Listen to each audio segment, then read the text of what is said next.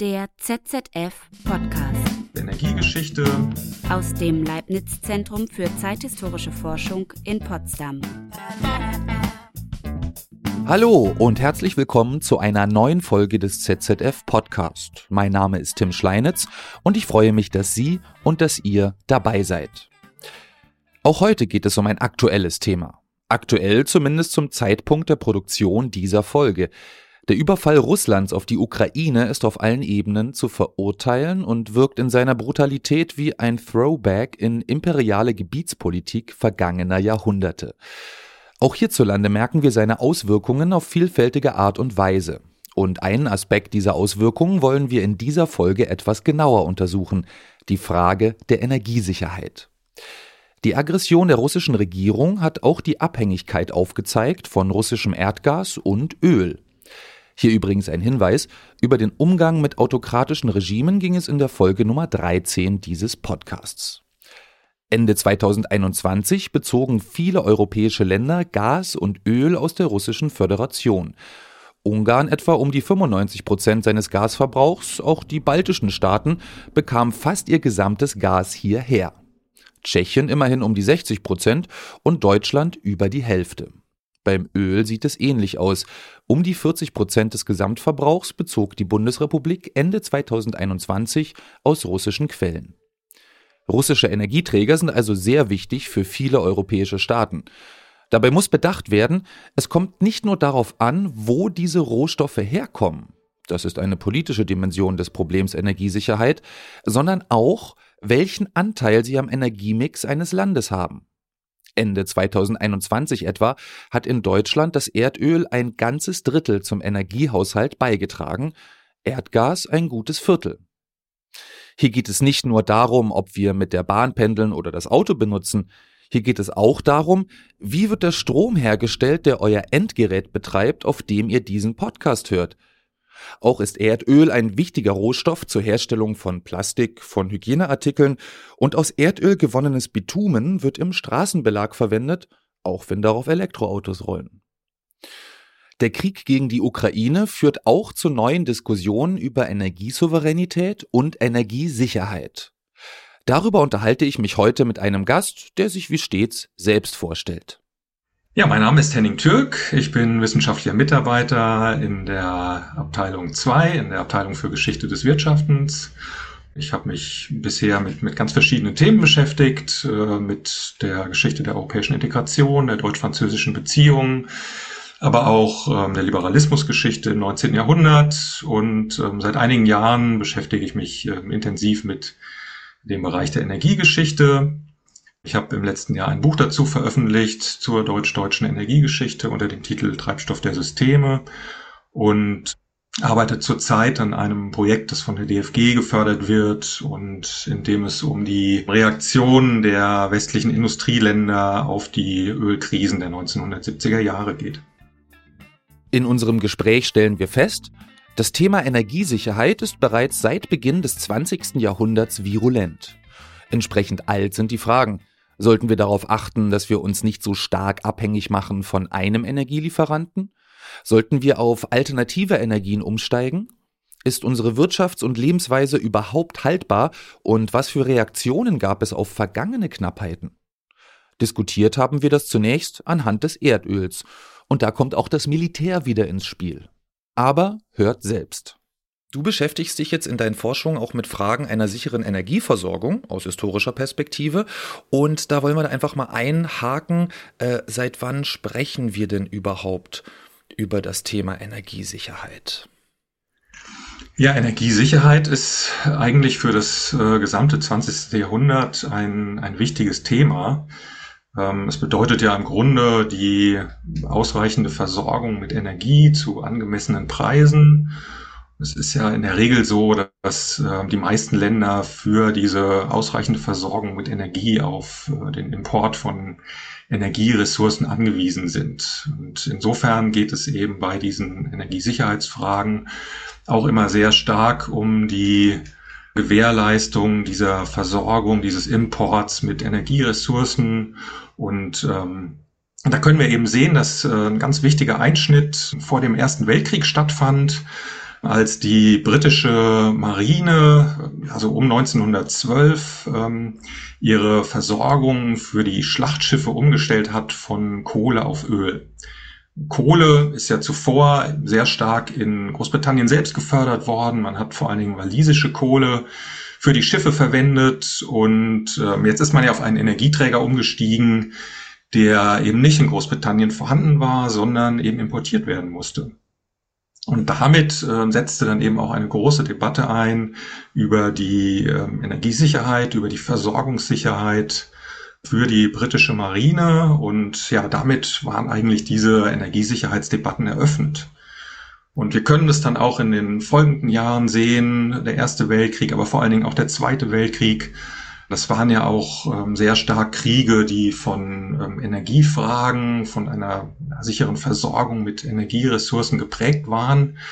Insofern ist dieses Thema eben sehr stark in dieser ersten Hälfte des 20. Jahrhunderts ein militärisches Thema. Also wenn wir uns den Zweiten Weltkrieg angucken, im Deutschen Reich gab es etwa den Versuch, ähm, sehr stark Benzin, aber auch ähm, Öl als Schmierstoffe aus Kohle herzustellen, also die sogenannte Kohlesynthese.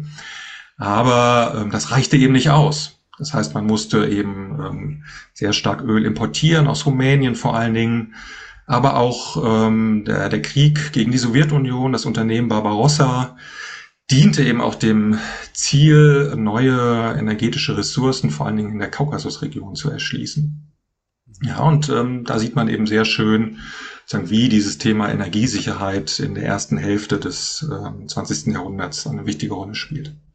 Ja, das heißt also wirklich äh, Energiesicherheit vor allen Dingen im militärischen Bereich, wie du das jetzt genannt hast vorher. Ähm, wie ist das denn jetzt aus dem militärischen eigentlich in den, ich sag mal so, ja, zivilen oder auch wirtschaftlichen Bereich dann eigentlich übergeschwappt, das Thema?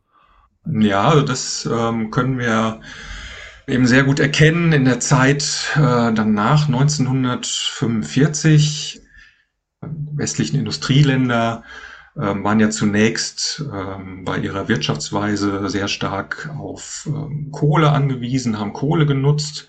Und das ändert sich jetzt in den 50er Jahren. Ähm, das Öl tritt äh, sozusagen seinen Siegeszug an, ist dann in den westlichen Ländern erstmals Anfang der 60er Jahre der dominante Energieträger. Das heißt, ein Großteil der Energieressourcen wird über das Öl abgedeckt. Damit verändern sich eben auch die Wirtschaftsbeziehungen sehr stark.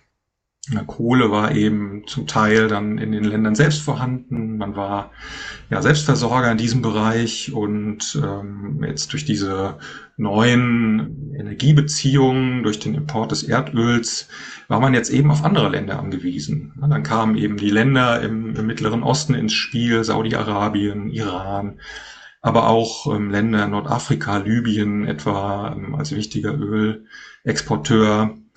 Damit ähm, war man sozusagen in, in neuen wirtschaftlichen Strukturen eingebunden. Also wenn man sich anschaut, wie hoch der Anteil der Energieträger ist, die importiert werden, dann steigt das eben in den 50er, 60er Jahren sehr deutlich an und damit ähm, entstehen dann eben auch wieder neue Abhängigkeitsverhältnisse, die man eben dann diskutiert. Und ähm, dafür sind dann ähm, vor allen Dingen auch solche externen Ereignisse wie die Suez-Krise 1956 dann ähm, ganz entscheidend, in der eben der Suezkanal gesperrt wurde und äh, man jetzt eben überlegen musste, wie man jetzt zum Beispiel das Öl dann äh, nach Europa transportiert. Ja, und ähm, da sieht man eben, dass diese Energiesicherheitsfragen dann eben aus diesem militärischen Bereich in den zivilen Bereich hinüberwandern. Und welche Folgen das hat, wenn so eine Wasserstraße gesperrt wird, das haben wir ja vor kurzem gesehen, als der Suezkanal ähm, gesperrt war, dadurch, dass ein, ähm, ein äh, Transportschiff dort äh, quer lag und sozusagen die ganze Route dort äh, geschlossen war. Und ähm, genau, dann, dann in solchen Situationen beginnt man eben dann auch sehr intensiv über solche Energiesicherheitsfragen nachzudenken. Ja, auf jeden Fall. Ja, ich erinnere mich auch, das war ja dann auch ein riesiger Rückstau und so, äh, ne, diese Just-in-Time-Produktion, äh, die globale. Also das heißt, ohne Lagerhaltung ist ja dann wirklich an ihre Grenzen gekommen. Äh, vielleicht nochmal kurz zur Auffrischung des Gedächtnisses, Suez-Krise 56. Äh, wie kam es nochmal zu dieser Sperrung damals? Ja, das war vor allen Dingen in, in dieser Auseinandersetzung zwischen Ägypten, zwischen äh, Israel, den äh, Unterstützern, Frankreich und Großbritannien, so eine Aktion des, des damaligen Staatschefs in Ägypten, Nasser, der eben ähm, gesehen hat, dass er ein gewisses Druckmittel sagen, gegen die äh, westlichen Länder in der Hand hatte, also vor allen Dingen gegen Großbritannien und gegen Frankreich. Ja, also das heißt also politische Entwicklung oder politische Ziele können auch durchaus Auswirkungen auf das Thema Energiesicherheit haben, sieht man schon damals 1956 und dann ja auch ähm, 1973. Da gab es ja auch äh, eine Ölkrise, da gab's auch gibt's auch diese Bilder, das haben für, äh, manche vielleicht im Kopf, die sich mich mit mit Geschichte auch beschäftigen von diesen autofreien Sonntagen, das war auch damals, ne, weil eben das Öl so, äh, so knapp war. Ähm, welche Rolle hat denn da diese Ölkrise 73 dann eigentlich gespielt für diese Debatte? Ja, die Ölkrise 1973, die war eigentlich ganz entscheidend für die Debatte. Also wenn wir uns angucken, 56 habe ich erwähnt mit der Suez-Krise, es gab auch 67 schon mal ein kleines Ölembargo. Aber das konnte man eigentlich alles ganz gut auffangen. Ja, man hat dann eben entsprechende Alternativrouten gewählt, man hat die Tankertonnage ausgebaut. Ähm, vor allen Dingen hatte man aber die USA sozusagen in diesen westlichen Industrieländern immer im Hintergrund, die halt auch mit ihrer Ölförderung dann einspringen konnten und konnten eben Lieferausfälle kompensieren. Und das änderte sich eben im Vorfeld der Ölkrise. Die USA haben selbst ihr Öl am Limit gefördert und ähm, konnten jetzt nicht mehr in, in dem Maße bereitstehen für die anderen Länder im Falle einer Ölkrise ähm, was eben jetzt 1973 dann, ähm, als diese Ölkrise tatsächlich eintrat, ähm, das Ganze nochmal etwas schwieriger gemacht hat und komplizierter ähm, zu handeln als äh, die vorherigen Krisen. Du hast die, die autofreien Sonntage erwähnt. Ich denke, das hat ja jeder im Kopf und auch wenn man Ölkrise googelt, kommen ja sofort äh, diese Bilder.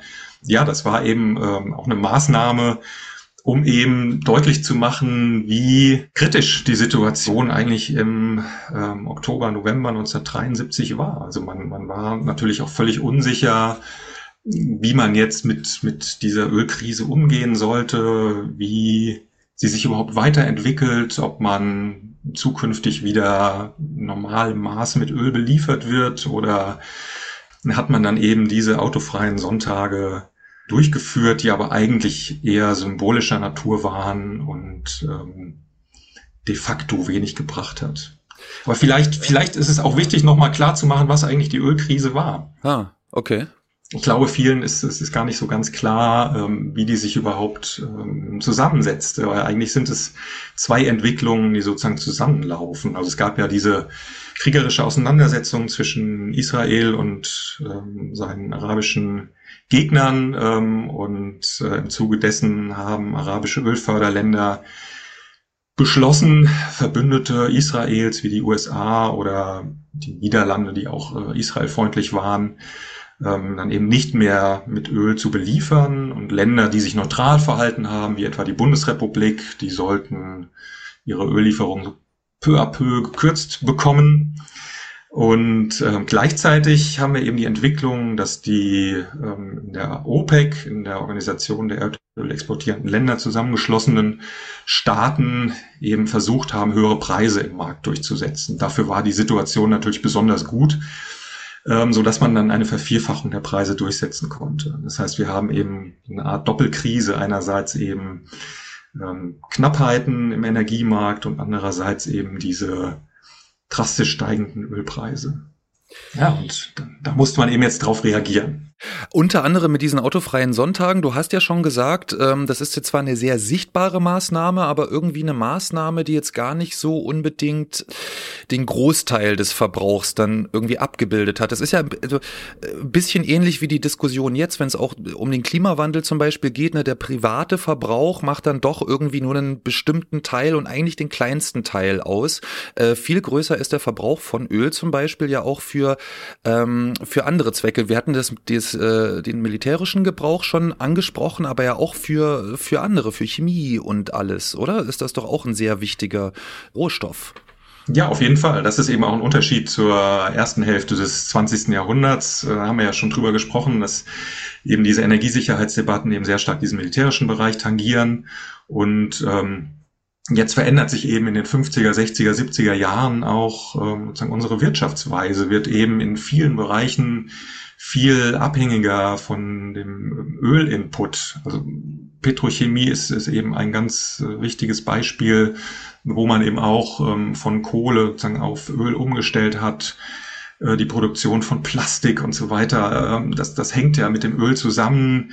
Die, ähm, die Landwirtschaft ist sehr stark ähm, vom Öl abhängig, einerseits über die Herstellung von Kunstdüngern, aber andererseits auch die, die Motorisierung und Mechanisierung der Landwirtschaft. Das heißt, diese steigenden Erträge, die wir eben in dieser Zeit sehen, hängen eben auch sehr stark mit dem vermehrten Ölinput zusammen.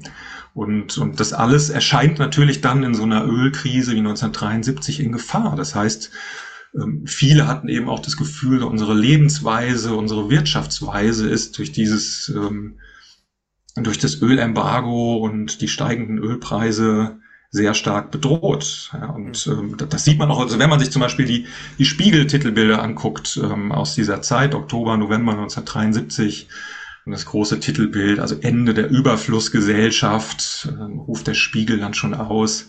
Aber wir haben in dieser Zeit ja auch diese Debatten ähm, etwa über diesen Bericht äh, Grenzen des Wachstums 1972. Ähm, das heißt, genau in diese Diskussion kommt jetzt eben auch die Ölkrise und es ist eben die Frage, können wir sozusagen unsere, ja, unsere bisherige Wirtschaftsweise eigentlich so fortführen oder müssen wir sie umstrukturieren? Mhm. Da wurde ja auch drauf, äh, drauf reagiert, ne? also von, äh, von den Erdöl importierenden Ländern sozusagen, so wie jetzt auch diskutiert wird, äh, wie man auch aus, auch aus anderen Ländern seinen Energiebedarf an fossilen Energieträgern decken kann. Äh, das war ja damals, glaube ich, auch schon äh, dann Thema, kann ich mir vorstellen, oder? Genau, das war äh, ein ganz wichtiges Thema unter den westlichen Industrieländern. Das Interessante finde ich, dass man eben versucht hat, äh, sozusagen eine koordinierte gemeinsame Antwort auf diese Herausforderung zu finden. Man hat dann ähm, im November 1974 eine neue internationale Organisation gegründet, die Internationale Energieagentur, und hat äh, eben versucht, ähm, in, in dieser internationalen Organisation ja so eine Art koordinierte Weg vom Öl-Strategie äh, zu entwickeln, vor allen Dingen eben weg vom OPEC-Öl. Das heißt, man hat eben überlegt, ähm, welche Energieträger können wir eigentlich alternativ zum Öl nutzen. Und ähm, man hat eben in dieser Zeit auch ähm, sehr stark auf das Energiesparen gesetzt, das ja jetzt auch wieder sagen in aller Munde ist. Ne? Man, man, wenn man die Zeitung aufschlägt oder so, dann sieht man ja diese ganzen äh, Tipps, wie man äh, energiesparend Auto fahren kann oder was es eben bringt, wenn man äh, die Temperatur in der Wohnung um ein Grad runterregelt. Und genau diese Diskussion äh, haben wir dann eben in den 70er Jahren auch, ähm, wo eben dieses Thema Energiesparen zu einem ganz wichtigen Thema ähm, sich entwickelt und eben die Abhängigkeit vom ähm, OPEC-Öl dann ähm, entsprechend reduziert. Das hat dann auch funktioniert erstmal, oder? Hat das nicht funktioniert? Also, dass man jetzt so andere Ölquellen sich sucht. Ich meine, es gibt jetzt natürlich auch nur bestimmte begrenzte Ölvorhaben oder sowas. Ne? Wenn man jetzt sagt, gut, diese Lieferanten passen mir jetzt oder passen uns jetzt politisch gerade nicht oder die passen, wir passen denen gerade politisch nicht, dann suchen wir irgendwie andere. Hat es denn funktioniert so irgendwie?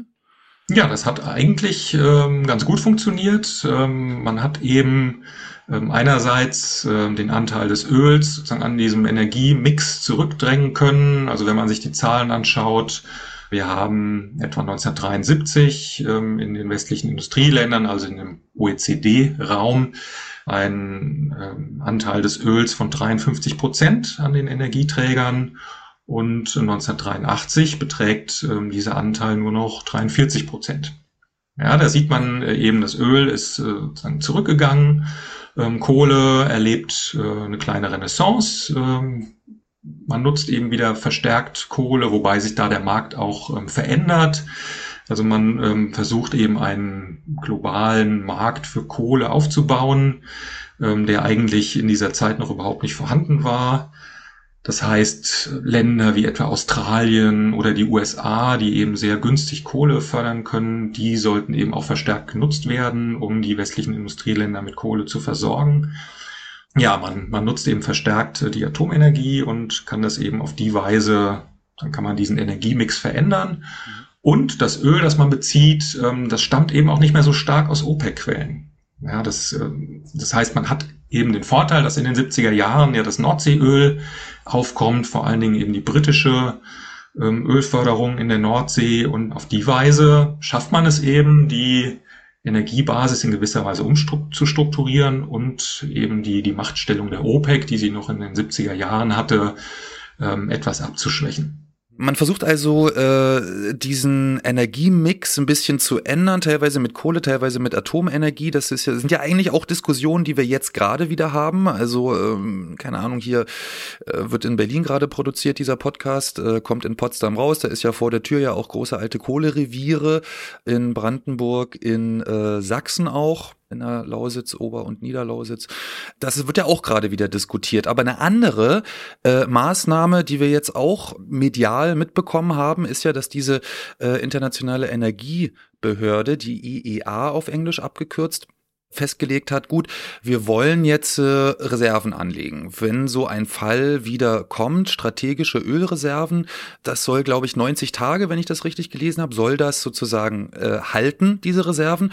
Und diese Reserven sind ja jetzt vor kurzem freigegeben worden ähm, in, durch einige Länder, um äh, einen möglichen Lieferungsengpass aus Russland, aus der Russischen Föderation sozusagen aufzufangen. Äh, ist, ist das denn jetzt das erste Mal eigentlich, dass das, dass das passiert ist? Ja, da gibt es schon mehrere Präzedenzfälle, wo man das ähm, auch schon mal ähm, durchgeführt hat. Also grundsätzlich ähm, hat man eben 1974 beschlossen, ähm, sagen so eine Art Ölkrisenmechanismus aufzubauen. Ja, man hat eben gesagt, sowas wie bei der ersten Ölkrise, das soll nicht mehr passieren. Wir wollen uns sozusagen wappnen und ähm, ein, ein Teil des Ganzen sind eben strategische Ölreserven.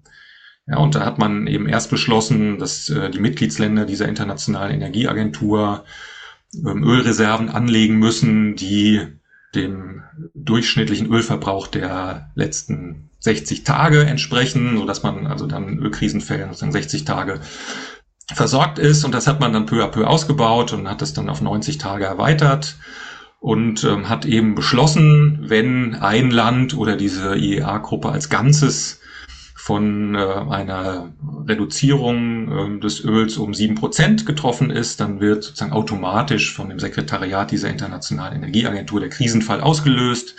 Und dann beginnt man eben dieses Öl umzuverteilen, so dass das Land, das eben diese große Lieferreduzierung hat, äh, dann von den anderen Ländern Öl bekommt, um das eben so ein bisschen auszugleichen und dafür zu sorgen, dass nicht ein Land als Einzelnes darunter leiden kann. Ja, und das äh, hat man eben so aufgebaut und äh, hat dann allerdings bei der zweiten Ölkrise 1978, 79, die ja durch die Revolution im Iran ausgelöst wurde, eigentlich festgestellt, diese Ölkrise, die ist ganz anders als die erste Ölkrise, weil man eben nicht diese siebenprozentige Lieferreduzierung hatte, sondern explodierende Preise durch einen knappen Markt. Der Iran war damals der zweitgrößte Ölförderer der Welt und ähm, dieses Öl ist jetzt ausgefallen und äh, insofern gab es eben äh, entsprechendes äh, Chaos an den Märkten und man musste dieses Öl jetzt kompensieren und dadurch stieg eben der Preis drastisch an. Ja, und dann hat man eben überlegt, ähm, wie können wir zukünftig eben auf solche Krisen reagieren. Hm. Eine Möglichkeit ähm, wäre es eben sozusagen unterhalb dieser Schwelle von sieben Prozent koordiniert strategische Ölreserven freizugeben, dann beruhigen sich die Märkte, die Preise gehen wieder runter und wir haben sozusagen diese, diese Ausschläge bei den Ölpreisen nicht mehr. Und das hat man dann auch ähm, verschiedene Male eben durchgeführt. Ähm, man hat das eben 1990 das erste Mal gemacht während des Golfkrieges gegen Saddam Hussein, gegen den Irak. Ähm, man hat das 2005 durchgeführt, als äh, diese extremen Hurricanes äh, im Golf von Mexiko im Süden der USA unterwegs waren, also diese Hurricane Rita und Katrina. Und äh, da wurden eben sehr viele Ölplattformen im Golf von Mexiko zerstört, aber auch die Infrastruktur, Raffinerien, Pipelines im Süden der USA und ähm, dadurch ist eben der Ölpreis sehr stark gestiegen und dann hat man eben auch koordiniert diese so einen Teil der Ölreserven auf den Markt gebracht, ähm, um entsprechend beruhigend wirken zu können. Und das letzte Mal hat man das dann 2011 durchgeführt, während des Bürgerkriegs in Libyen. Das war noch etwas überraschend für die Marktbeteiligten, dass die IEA da auch äh, sozusagen eingegriffen hat. Und man hat es eben jetzt beschlossen. Und ähm, das heißt, alle Mitgliedsländer beschließen dann eben innerhalb der Internationalen Energieagentur gemeinsam koordiniert einen Teil der Ölreserven auf den Markt zu werfen. Diese Mitgliedsländer, das sind dann vor allen Dingen äh, das, was als so äh, Industriegesellschaften bezeichnet wird oder so, sogenannte entwickelte Industrieländer oder? Ähm ja, also die die internationale Energieagentur ist ja eine Tochterorganisation der OECD, also der Organization of Economic Cooperation and Development, wie sie ja ausgesprochen heißt, die in Paris ähm, sitzt und äh, insofern können auch nur OECD-Länder Mitgliedsländer dieser internationalen Energieagentur werden. Das heißt, wir haben dort eben die USA, Großbritannien, Japan, Italien, äh, die anderen europäischen Länder eigentlich auch alle.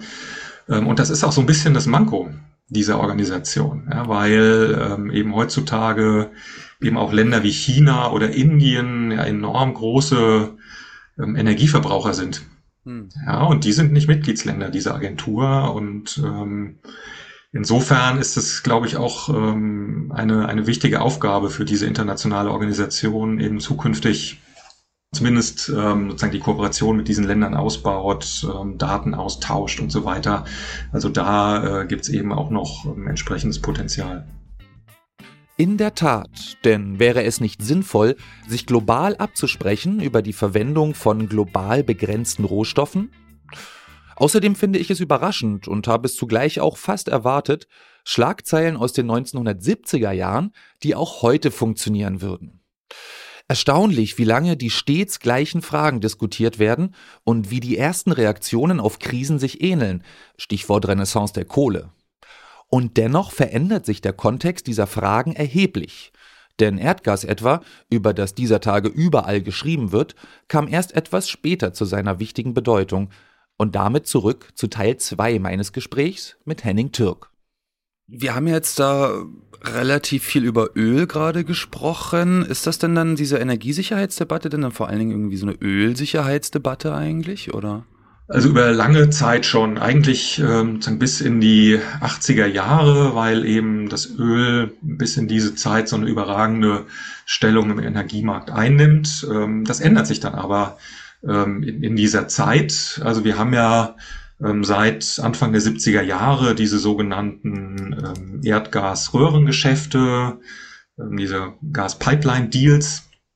Das heißt, wir haben westliche Konsortien aus verschiedenen Unternehmen, die ähm, das Material, die Technik in die Sowjetunion liefern und dafür quasi im Gegenzug aus der Sowjetunion eine gewisse Menge an Erdgas beziehen und das dann weiterverkaufen können und äh, so sozusagen das Geschäft bezahlt wird. Da gibt es noch eine Menge an Banken, die beteiligt sind, die das ganze Geschäft absichern.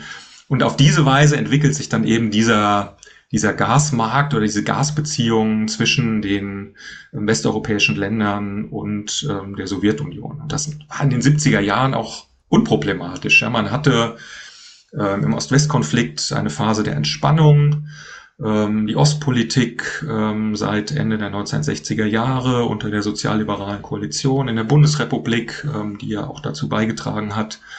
Und ähm, da erschienen solche Gasgeschäfte eigentlich als, als ganz gewinnbringend, als vorteilhaft für beide Seiten, sowohl wirtschaftlich als auch politisch. Und äh, insofern ja, hat man das eher unproblematisch betrachtet. Das ändert sich dann Ende der 70er Jahre. Ja, da haben wir eine Verschärfung des Ost-West-Konflikts. Ähm, wir haben die, ähm, die Stationierung, die Modernisierung ähm, der sowjetischen Mittelstreckenraketen, den NATO-Doppelbeschluss im Dezember 1979 als Reaktion darauf. Wir haben den Einmarsch äh, in Afghanistan durch die Sowjetunion und ähm, dadurch verschärft sich eben der Kalte Krieg wieder. Und damit geraten dann auch diese ähm, diese Erdgasbeziehungen zwischen Westeuropa und der Sowjetunion auf den Prüfstand. Und dann beginnen eben auch die, die Überlegungen, ähm, was bedeutet das eigentlich jetzt, diese Gasbeziehungen? Ja, schaffen wir dadurch nicht in gewisser Weise Abhängigkeitsverhältnisse wie hoch sollte der Anteil des Gases an unseren Gasimporten eigentlich sein. Also diese Fragen, die wir heute diskutieren, die kommen eben auch in dieser Zeit auf. Das heißt also, ähm, wir haben, äh, um mal kurz zusammenzufassen, äh, Anfang des 20. Jahrhunderts dann Energiesicherheit vor allen Dingen in dem militärischen Bereich, äh, weg von der Kohle hin zum Erdöl als neuen wichtigsten Energieträger. Dann haben wir also die Suez-Krise 1956, dann haben wir die Ölkrise, die erste 1973 äh, infolge des Yom Kippur-Krieges.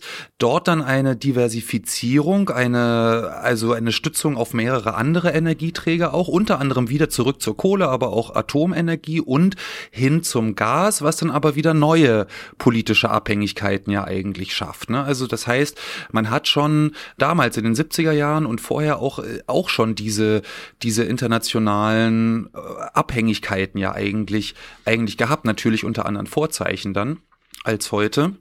Kam das dann auch irgendwie dann dazu, weil ähm, also in meinem Kopf, vielleicht im Kopf von vielen anderen Leuten, ist das auch immer noch so, dass eigentlich so der nahe Mittlere Osten eigentlich als die Herkunftsregion, also um jetzt mal mit so einem Klischee, so ein Klischee zu benennen, von den Ölscheichs sozusagen. Ne? Das ist ja so ein so ein, so ein Begriff irgendwie, der da viel gesagt wird. Jetzt ist aber eben ganz viel, über 40 Prozent, wie gesagt, des Erdöls in 2020 für die Bundesrepublik kam aus Russland, über 50 Prozent des Erdgases. Ähm, also, das ist ein bisschen, ist ein bisschen überraschend. Ist das auch eine Folge dieser, dieser Ölkrisen in den 70er Jahren, dass man dann sich wirklich auf, auf dieses damals noch sowjetische Gas eigentlich einschießt? Ja, das sieht man auf jeden Fall auch ähm, als äh, Möglichkeit, eben jetzt zunächst mal die Energiesicherheit zu erhöhen, dass man eben umswitcht jetzt äh, sozusagen von diesen Ölbeziehungen hin zum sowjetischen Gas. Das ist eben auch die Begründung der, ähm, der westeuropäischen Länder, die hier immer unter dem Druck sozusagen der USA stehen, dass sie eben betonen, ja, wir das ist doch eigentlich Teil unserer Weg vom Öl-Strategie. Ja, wir nutzen jetzt eben ähm, das sowjetische Erdgas und ähm, diversifizieren dadurch äh, eben unsere Energiequellen. Und wir können zusätzlich unsere westeuropäischen Energiequellen, die wir ja durchaus haben, etwa in den Niederlanden, schon. Ja, wir nutzen jetzt erstmal das sowjetische Gas sozusagen und später, wenn das vielleicht knapp wird, haben wir eben noch unsere westeuropäischen ähm, Energiereserven, haben eben die, die Gasfelder in den Niederlanden oder in Norwegen und ähm, können die dann entsprechend nutzen. Insofern hat man sozusagen diese, diesen Ausbau der, der Gasbeziehungen zur Sowjetunion eben auch sehr stark äh, mit diesen Energiesicherheitsargumenten begründet und, ähm, und hat das eben als Teil dieser Weg vom Öl-Strategie deklariert. Das hat aber den USA nicht, nicht wirklich gepasst. Also die haben ähm, eben in den 80er Jahren immer schon sehr stark darauf hingewiesen, dass man hier eben äh, neue Abhängigkeitsbeziehungen eingeht und ähm, eben vorsichtig sein muss, weil man gewisserweise auch erpressbar wird ähm, durch diese steigenden Gasbeziehungen. Also in den 80ern ähm, war halt Österreich sehr stark abhängig ähm, vom Gas, eigentlich noch stärker als äh, die Bundesrepublik Italien, mhm. ähm, hat sehr stark ähm, Erdgas aus der Sowjetunion bezogen. Und das hat man auch in den westeuropäischen Ländern selbst diskutiert. Also interessant finde ich, dass man äh, etwa in der Bundesrepublik ähm, im Bundeskabinett im Mai 1980 beschlossen hat, dass äh, der Anteil des sowjetischen Erdgases am Erdgasverbrauch der Bundesrepublik nicht die 30 Prozent überschreiten kann. Ja, weil man eben gesagt hat, wenn es mehr als 30 Prozent wird, dann besteht eben doch die Gefahr, dass man hier erpressbar wird und ähm, einseitige Abhängigkeiten schafft. Und ich meine, davon haben wir uns ja dann im Laufe der Zeit eben doch stark entfernt. Wenn wir hören, dass heute 55 Prozent ähm, des in der Bundesrepublik verbrauchten Gases aus Russland stammen, dann dann haben wir diese 30 Prozent ja schon lange überschritten. Ist es denn jetzt auch, also weil das jetzt so gestiegen ist, ne? Also dieser Anteil, du sagst es schon, von irgendwie ähm, sollte nicht mehr als 30 Prozent betragen, ähm, jetzt auf 55 Prozent. Wie hängt das denn dann eigentlich zusammen? Hat das was mit, also ich kann mir vorstellen, mit dem, mit der Implosion kann man ja sagen, dass der Sowjetunion äh, in den frühen 90er Jahren dann auch zu tun, dass man dann sagt, okay, ähm, wir kriegen das Gas da jetzt günstig her, weil die Leute einfach Geld brauchen oder was? Ist das so einfach? Kann man das so sagen oder? Ja, es hat auf jeden Fall sozusagen sehr großes Potenzial dann äh, eröffnet, ähm, als man eben dann äh, gesehen hat, sozusagen der Ost-West-Konflikt ist vorbei, ja, diese ideologischen Auseinandersetzungen sind vorbei. Und ähm, jetzt können wir sozusagen ohne diesen ideologischen Ballast ähm, unsere Wirtschaftsbeziehungen ganz neu strukturieren. Mhm. Und ähm, da hatte man eben diese Vorstellung, wir haben sozusagen in Westeuropa eben einen, einen Raum, der relativ energiearm ist und äh, haben demgegenüber eben im Osten ähm, in, in Russland eben dieses Land, das über sehr große Energieressourcen verfügt. Und von daher bietet es sich ja eigentlich an, unsere Beziehungen eben auszubauen und ähm, eben sehr stark ähm, auf ähm, das sowjetische beziehungsweise dann das russische Öl und äh, das russische Gas zu setzen. Ähm, man, man hat sogar versucht, das äh, sozusagen institutionell abzusichern. Man hat eine, eine Organisation gegründet, ähm, die sozusagen Energiecharter Treaty Organization, und ähm, hat eben versucht, ähm, sozusagen auf diese Weise die ähm, Energiebeziehungen zwischen Westeuropa und Russland ähm, ja auch, auch rechtlich sozusagen abzusichern und ähm, dadurch eben zu festigen. Gehört zu dieser Festigung dann eigentlich auch, also wenn ich sage, okay, äh, ich schraube auch zumindest ähm, in einigen Ländern wie der Bundesrepublik dann beispielsweise durchaus mein Bezug von Gas, von dann russischem Gas irgendwie hoch, ähm, würde doch auch dann Sinn machen, äh, vielleicht ähnliche Reserven oder so anzulegen wie für Öl, also durch die internationale Energieagentur. Ist es denn dann so, dass dann dieses Gas da auch mit reinkommt in diese, in diese, in diese Arbeit? Das Gas kommt mit rein, aber nicht äh, so wie beim Öl, also diese strategischen Gasreserven oder so, das, äh, das wird zwar diskutiert, aber ähm, man entscheidet sich letztendlich nicht äh, dafür, das genauso aufzubauen wie beim Öl. Was man allerdings macht, ähm, diese internationale Energieagentur, die ähm, untersucht regelmäßig die Energiepolitik in ihren Mitgliedsländern. Das nennt man Peer-Review-Verfahren. Ähm, das heißt, sie schickt dann sozusagen ein Team von Leuten in die Länder, die treffen sich mit ähm, Politikern, mit äh, Wirtschaftsvertreterinnen und Vertretern, mit, ähm, ja, mit Gewerkschaften und macht sich eben ein Bild vor Ort ähm, und ähm, sammelt eben Informationen aus den einzelnen Ländern, lädt ähm, die Regierungsvertreter dann nach Paris ein, die müssen dort Rede und Antwort stehen. Das ist manchmal gar nicht so einfach ähm, dort eben dann in, in, in diesem Art Kreuzverhör sozusagen zu bestehen. Und die veröffentlicht halt am Ende auch dann einen Bericht über ähm, die jeweiligen Länder. Ähm, und da hat man eben bis in die 80er Jahre sehr stark so diese Weg vom Ölstrategie untersucht und hat geguckt, wie machen das die einzelnen Mitgliedsländer, ähm, halten die sich an, an unsere Ideen, an unsere Vorstellungen ähm, oder müssen die in bestimmten Bereichen noch nachbessern. Und dann hat man eben in den 80er Jahren beschlossen, es geht ja eigentlich nicht nur um Öl, wir müssen uns auch das Gas eben genauer anschauen, die Gasbeziehungen, die Gasabhängigkeiten.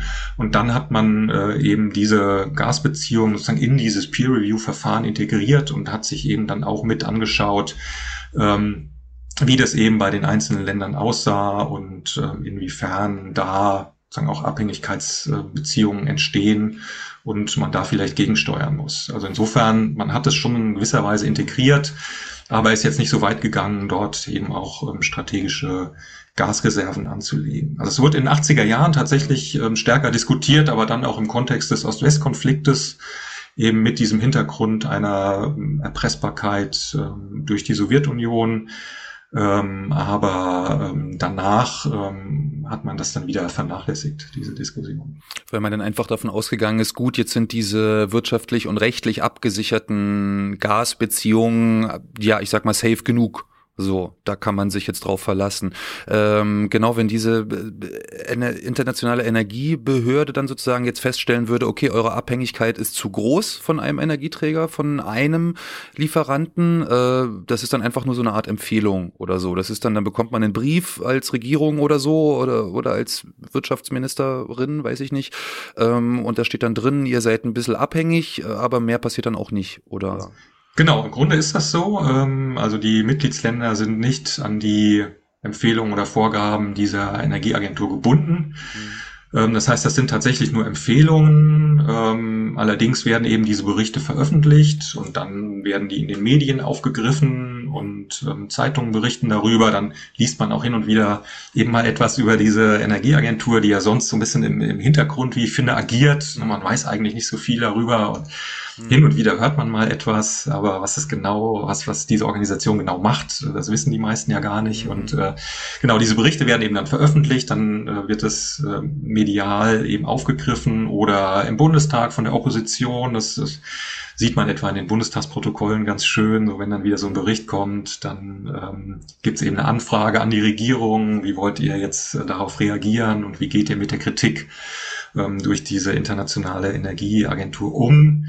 Aber im Grunde sind die Regierungen da nicht dran gebunden. Also man kann dann schon sozusagen autonom entscheiden, ähm, was, was eben wichtiger ist. Und, ähm, also die Energieagentur zum Beispiel, die empfiehlt eigentlich seit den 70er Jahren äh, in der Bundesrepublik ein Tempolimit einzuführen. Und äh, man sieht ja, äh, das hat bis heute nicht funktioniert. Ähm, da sind eben dann Wirtschaftsinteressen, Lobbyeinflüsse und so weiter stärker als ähm, diese Kritik jetzt von internationaler Seite.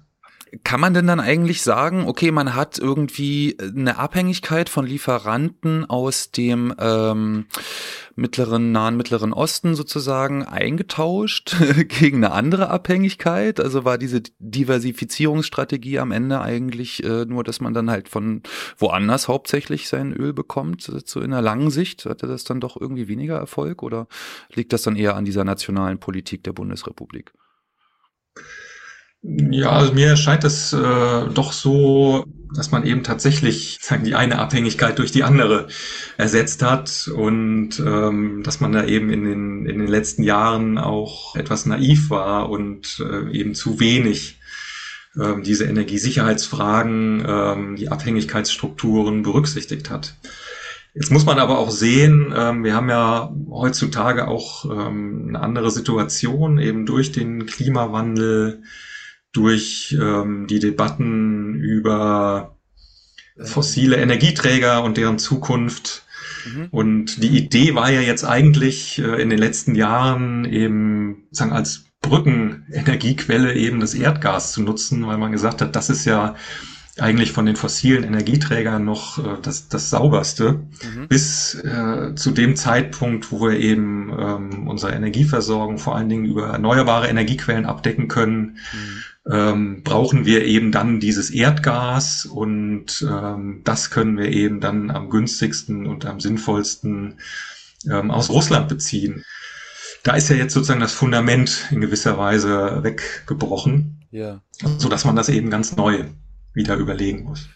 Warum hat denn eigentlich dann in den 70er und 80er Jahren jetzt so eine erneuer diese erneuerbaren Energien, die jetzt heute so viel diskutiert werden, keine Rolle gespielt oder nicht so eine große Rolle anscheinend, weil ähm, es war ja dann eher die Suche nach alternativen Lieferanten, äh, Umstieg auf Kohle, auf Atomstrom und so weiter, auf Atomenergie. Ich meine, ähm, Wasserkraft beispielsweise oder auch Windkraft war doch auch eigentlich damals, glaube ich, schon durchaus möglich und umsetzbar. Ja, die Diskussionen kamen auf in der Zeit. Ähm, das Interessante finde ich aber, dass die ähm, in gesellschaftlichen Kreisen zwar in den 70er Jahren dann äh, verstärkt diskutiert wurden. Mhm. Es gab auch entsprechende Studien und ähm, Vorschläge, etwa von, von dem Öko-Institut in Freiburg, das ja in den 70er Jahren gegründet wurde. Mhm. Aber diese Ideen und Vorstellungen, die setzten sich auf der obersten politischen Ebene, würde ich mal sagen, nicht durch. Mhm. Was eben damit zusammenhängt, ähm, dass man eben sehr stark diese Energiesicherheitsfragen vom Öl ausgedacht hat und möglichst schnell jetzt äh, die Energiebasis umstellen wollte. Und dann erschien es eben zügiger möglich, äh, wieder verstärkt auf Kohle zu setzen oder eben Kernkraftwerke zu bauen. Also ganz interessant finde ich, dass äh, die Studien, ähm, die man jetzt von Regierungsseite in den 70er, Anfang der 80er Jahre erstellt hat, immer gesagt haben, also erneuerbare Energien, Windkraft und so weiter, das, das kann vielleicht erst ab dem Jahr 2000 einen gewissen Beitrag liefern zu unserem Energiemix, aber wir müssen ja schnell umstellen. Ja, und deswegen müssen wir eben möglichst zügig ähm, diese anderen ähm, Energiequellen, Kohle, Atomkraft, Energiesparen nutzen. Das, das geht eben schneller. Und ähm, auch die ersten Förderungen, die man dann in dieser Zeit so eingeführt hat, ähm, da hat man sich etwas verschätzt. Also die Windkraftförderung, ähm, die dann Anfang der 80er Jahre einsetzt, da hat man ähm, so erste Modellversuche eigentlich gemacht und, und hat immer gedacht, wir müssen möglichst groß das Ganze angehen, so think big, mhm. ja, also riesen Windkraftanlagen, ähm, die waren aber eigentlich gar nicht äh, geeignet für den deutschen Fall. Und äh, man musste eben erst erkennen, dass es sinnvoll ist, erstmal mit kleineren Windkraftanlagen zu experimentieren und zu schauen, wie sich das irgendwie umsetzen lässt. Und, und das kommt dann erst in den 80er Jahren auf und kriegt dann auch einen Schub durch die Debatten über den Klimawandel, die ja dann in den 1980er Jahren auch verstärkt aufkommen. Ja, dann bekommt sozusagen dieses Thema erneuerbare Energien eigentlich erst so einen gewissen Schub. Mhm. Ja, das ist ja ist ja doch ganz ist ja doch ganz interessant, finde ich, dass äh, dass die Debatten damals in den 70er Jahren und jetzt sich ja doch ähneln tatsächlich. Ne? Also damals, also heute ja auch wieder diese, diese Argumente schnell, den Umstieg, schnell weg, erneuerbare Energien. Das dauert jetzt einfach noch ein bisschen sozusagen. Äh, auf der anderen Seite weiß man ja jetzt doch schon mehr über zum Beispiel Windkraft, über andere Arten der erneuerbaren Energien, wo sich dann also zeigt, so richtig wiederholen tut sich Geschichte ja dann tatsächlich nicht, weil es doch andere Umstände einfach sind, in denen wir uns jetzt befinden. Ähm, vielleicht noch mal einen nur weil es mich jetzt mal auch nochmal interessieren würde, wir haben jetzt diese Freigabe dieser strategischen Ölreserven. Wenn wir jetzt mal irgendwie spinnen würden, okay, diese äh, Ölreserven sind dann irgendwie irgendwann vielleicht doch zu Ende, weil man sich darauf eben stützt, um diesen Preis einigermaßen stabil zu halten. Das würde sich dann meinetwegen eskalieren und äh, man diese Reserven sind alle. Was passiert denn dann eigentlich? Ist das schon mal eingetreten, dass diese Reserven alle waren? Nein, das ist also bisher nicht eingetreten und äh, man achtet da eben auch äh, sehr stark drauf, dass man wirklich nur einen geringen Teil dieser Ölreserven eben freigibt. Also es ist ja auch jetzt äh, so, dass man eben nicht diese kompletten 90 Tage Ölreserven freigegeben hat, sondern eben nur einen kleinen Teil, vielleicht 10 Prozent. So in diesem Bereich ähm, spielt sich das ab, ähm, um eben immer noch genug sozusagen in der Hinterhand zu haben, für spätere Problemfälle oder falls äh, das eben weiter eskaliert. Ja. Aber was man eben auch sehen muss, und das finde ich eben auch eine wichtige Frage, ähm, sozusagen durch diese erneuerbaren Energien entstehen auch wieder andere Energiesicherheitsfragen. Ja, also es ist ja auch bei den erneuerbaren Energien so, dass wir bestimmte Materialien brauchen, bestimmte Voraussetzungen, um überhaupt diese Anlagen herstellen zu können. Ja, also wenn wir jetzt uns ähm, die aktuelle Energiewende anschauen, da spielt ja die Elektromobilität eine große Rolle, aber dafür brauchen wir eben auch bestimmte Metalle, etwa für die äh, Batterien, Lithium und so weiter. Und das, das kommt ja auch ähm, aus bestimmten Ländern. Da gibt es auch wieder Länder, die das besonders stark fördern. Und äh, da muss man eben auch ähm, aufpassen, dass man da nicht wieder neue Abhängigkeitsverhältnisse schafft oder das Thema der sogenannten seltenen Erden, die ja auch ähm, etwa für Windkraftanlagen gebraucht werden. Da ist äh, etwa China im Moment der größte Produzent. Und ähm, insofern muss man eben auch äh, sozusagen dieses Thema auf dem Schirm haben und eben schauen, wie sich dadurch äh, jetzt diese Energiesicherheitsfragen verändern. Interessant ist, dass tatsächlich auch die Internationale Energieagentur dann solche Fragen wieder prüft. Also die haben auch vor zwei, drei Jahren ähm, eben zu diesem Thema einen Bericht vorgelegt und sich eben angeschaut, ähm, ja, welche ähm, Energiesicherheitsaspekte jetzt bei den erneuerbaren Energien eine Rolle spielen und, und wie man das auffangen kann. Da, da sieht man eben das Thema, das, das bleibt immer aktuell, aber das verändert sich dann eben auch mit der Zeit und ähm, neue Energieträger werden mit einbezogen und neu durchdacht.